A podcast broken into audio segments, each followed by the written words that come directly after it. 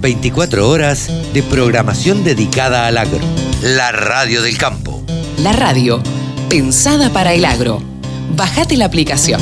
Laura Villamayor de El INASE, nos encontramos en el octavo Congreso de Semillas acá en Villavicencio, en Colombia. ¿Cómo estás Laura? Gracias por recibirnos. No, muchas gracias a ustedes por recibirme a mí, gracias por querer escuchar cuál es la, experiencia argentina y la opinión que nosotros tenemos respecto a estos temas de propiedad intelectual. Yo siempre digo que hacemos, hago o hacemos en la radio del campo, Radio Verdad, vamos a decirle, a contarle a la gente que Laura nos va a contar de nuevo todo lo que ya nos contó y no se había grabado. Ahora estamos comprobando que se graba realmente. Laura, contanos de qué fueron tus dos charlas que diste el primer y segundo día del Congreso.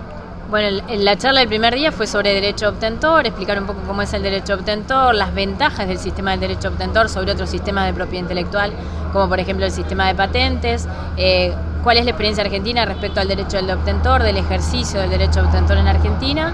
Y el segundo día ya no hablamos de propiedad intelectual, no hablé de propiedad intelectual, sino que hablé sobre la experiencia que tenemos nosotros en resoluciones actualmente para eh, visibilizar y, poner en el mercado en forma más legal y transparente lo que es semillas nativas y criollas. Fueron absolutamente eh, divertidas en algún punto tus charlas. Te vi hasta casi querer cantar en algún momento en el día de ayer, pero independientemente de eso te pregunto, eh, vos viajas mucho seguramente, das charlas en otros lugares, hablas con colegas de otros, de otros lugares. ¿Cómo notas a la Argentina? Respecto de, por lo menos del Cono Sur, como para hacer una comparación. En, en, lo que es materia de, por ejemplo, nativas y criollas, tenemos bastante legislación desarrollada en la experiencia, por ejemplo, acá en Colombia estaba viendo que ellos están en un debate sobre qué es lo que consideran criollas. Bueno, nosotros ya nos dimos ese debate, ya tenemos una resolución de criollas, tenemos también una resolución de nativas. Nosotros, eh, en cuanto a lo que es instrumentación de otros tratados internacionales, aplicamos lo que es el acceso al material genético y para inscribir una variedad vegetal pedimos, por ejemplo, la autorización de la provincia cuando el material que se está inscribiendo tiene algún derivado de una, especie nativa argentina. Entonces, tenemos bastante legislación desarrollada, estamos bastante avanzados en cuanto a lo que es materia de resoluciones y de eh, otro tipo de legislación en cuanto a lo que es tanto derecho obtentor como lo que es nativa security. Bien, ¿y cómo, cómo crees que eh, va a seguir de acá en adelante? Digo, eh, te voy a meter tal vez en un aprieto, te voy a preguntar por una nueva ley de semillas, sabiendo que esto es un tema político. ¿Cuál es la opinión o la posición del SENASE, de el INASE?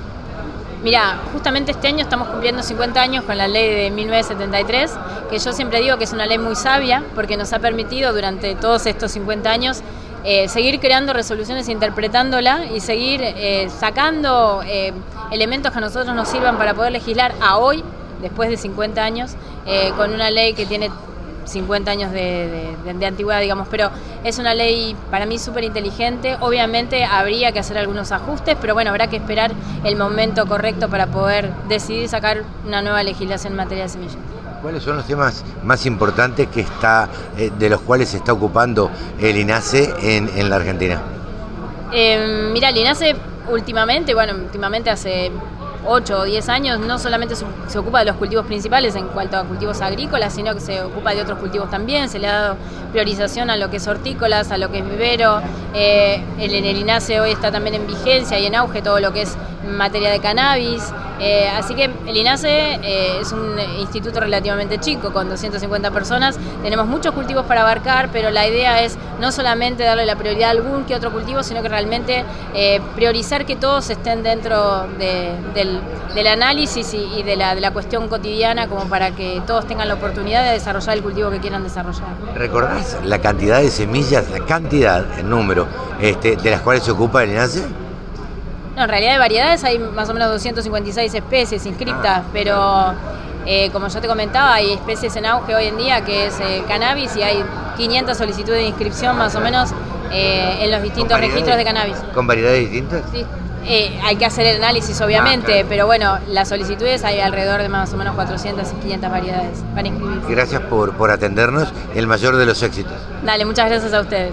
Laura Villamayor de El INACE www.laradiodelcampo.com. La radio que te acompaña a las 24 horas.